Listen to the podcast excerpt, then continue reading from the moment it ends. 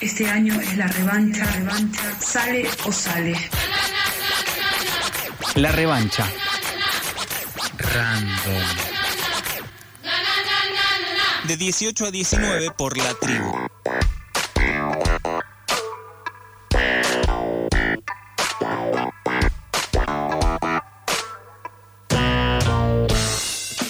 Decíamos al principio del programa que íbamos a hablar de educación y en este caso de educación universitaria. Parece el pasado hablar de la pandemia, pero no, es el presente en relación a muchas cosas, los casos, las olas, las vacunas, pero además ya podemos empezar a ver y pensar en lo que la pandemia nos dejó o nos está dejando. La educación ha sido y es un tema central de debate siempre durante 2020 y durante 2021. En el caso de la enseñanza universitaria, se desarrolló en la virtualidad completamente, pero nos preguntamos qué pasa en la vuelta a la presencialidad o la supuestamente ansiada normalidad.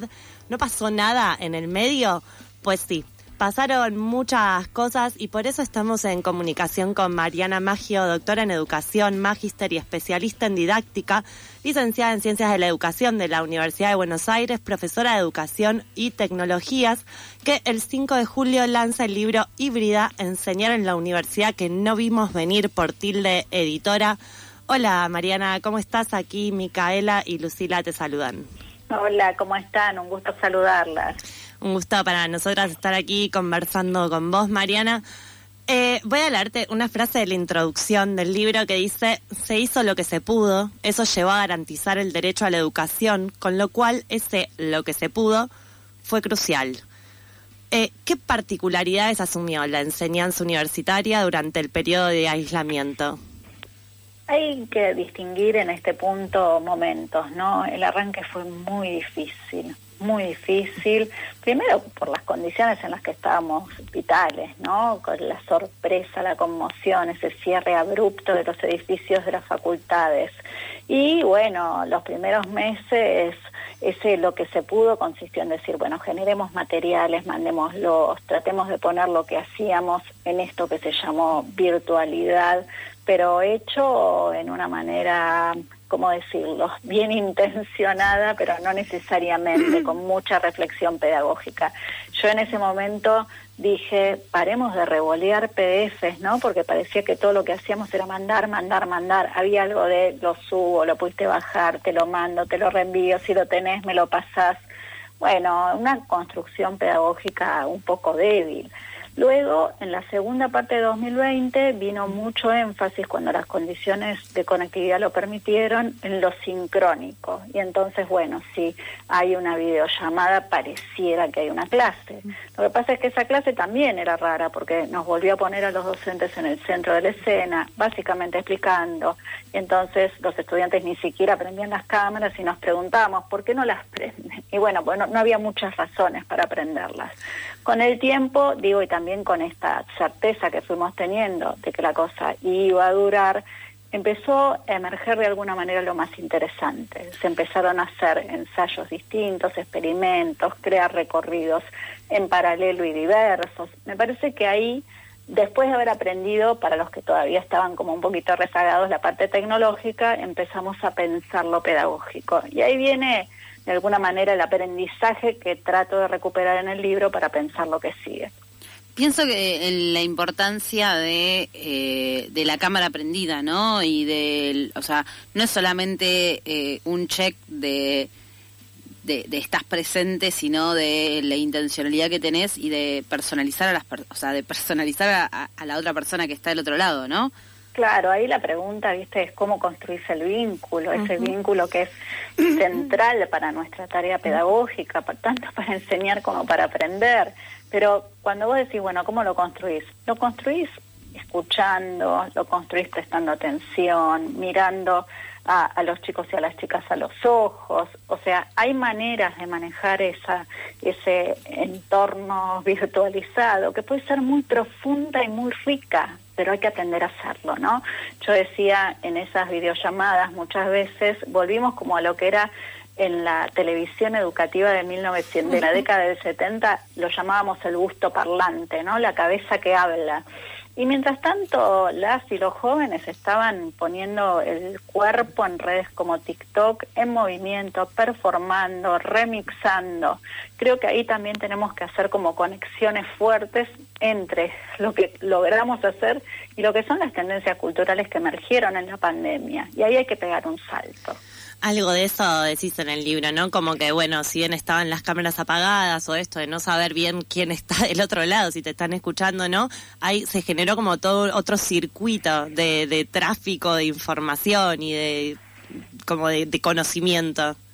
Sí, bueno, eh, las chicas y los chicos, en la medida en que sus condiciones de conectividad y de acceso a dispositivos lo permitieron, se organizaron, tejieron redes, decidieron que podían resolver, por ejemplo, las evaluaciones, mientras eh, en muchas instituciones se ponía el énfasis en cómo controlar que no se copiaran.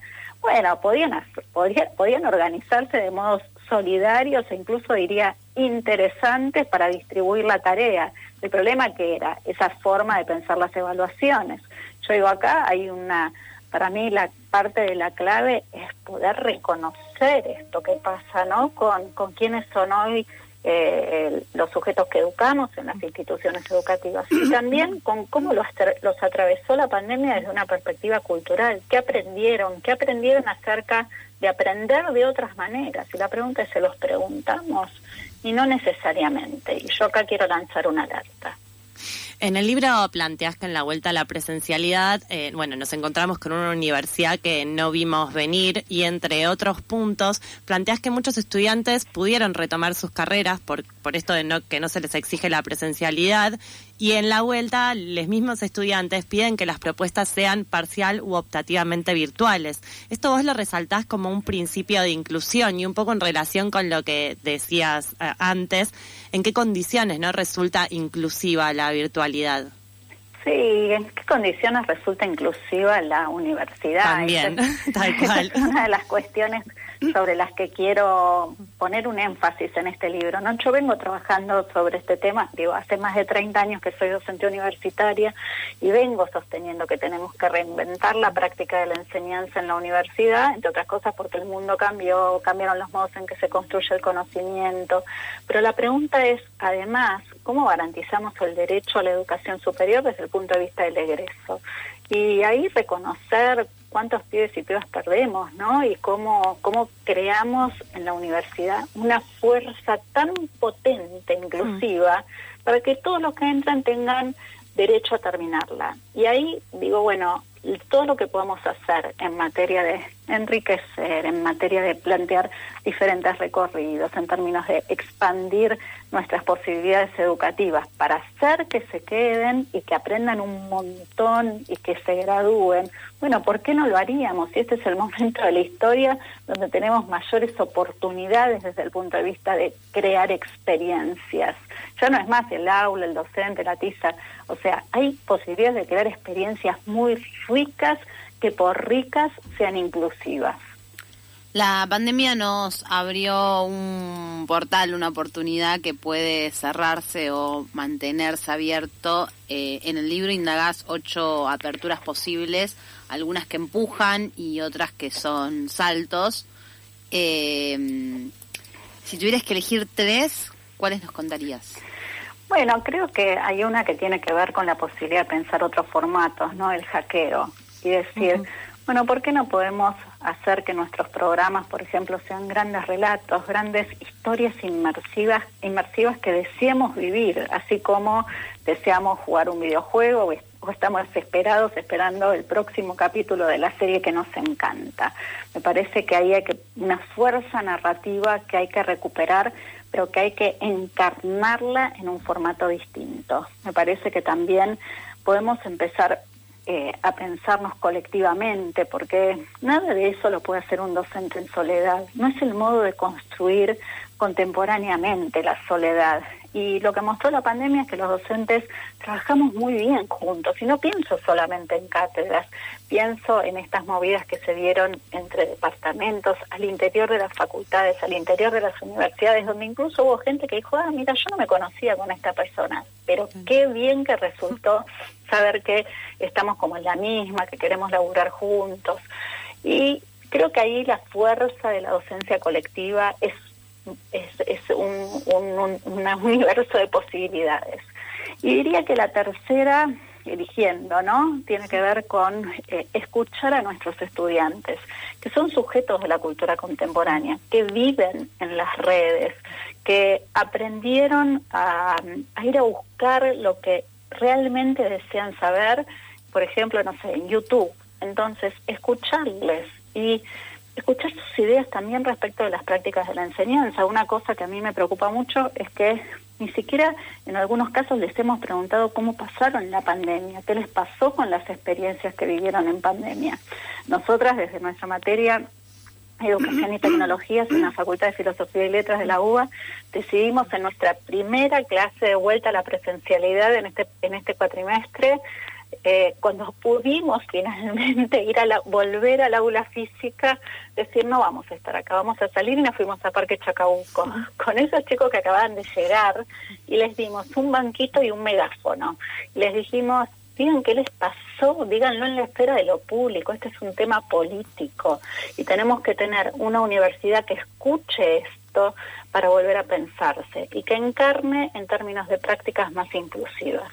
Sí, y pienso también en cómo adaptamos, digo, eh, las nuevas, o sea, cómo nos adaptamos a las nuevas generaciones también, ¿no? Y cómo esa comunicación que muchas veces pensamos que son eh, del, que más sabe al que menos sabe, eh, no las cambiamos, ¿no?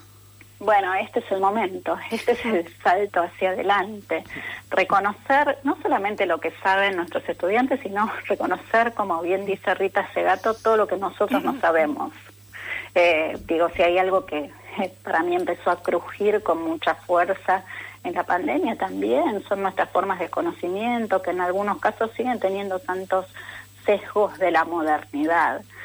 Y que en eso también generamos, como planteas, hacen microexpulsiones. Entonces, recuperar estas grandes preocupaciones y decir, a la hora de pensar qué enseñanza vamos a llevar adelante, eh, enfoquémonos en esto, en escuchar, en codiseñar, en decir cómo hacemos no para cómo hacemos para que se queden, para que deseen estar acá, y para mí eso es pegar un salto, por eso este libro va de pegar el salto colectivamente.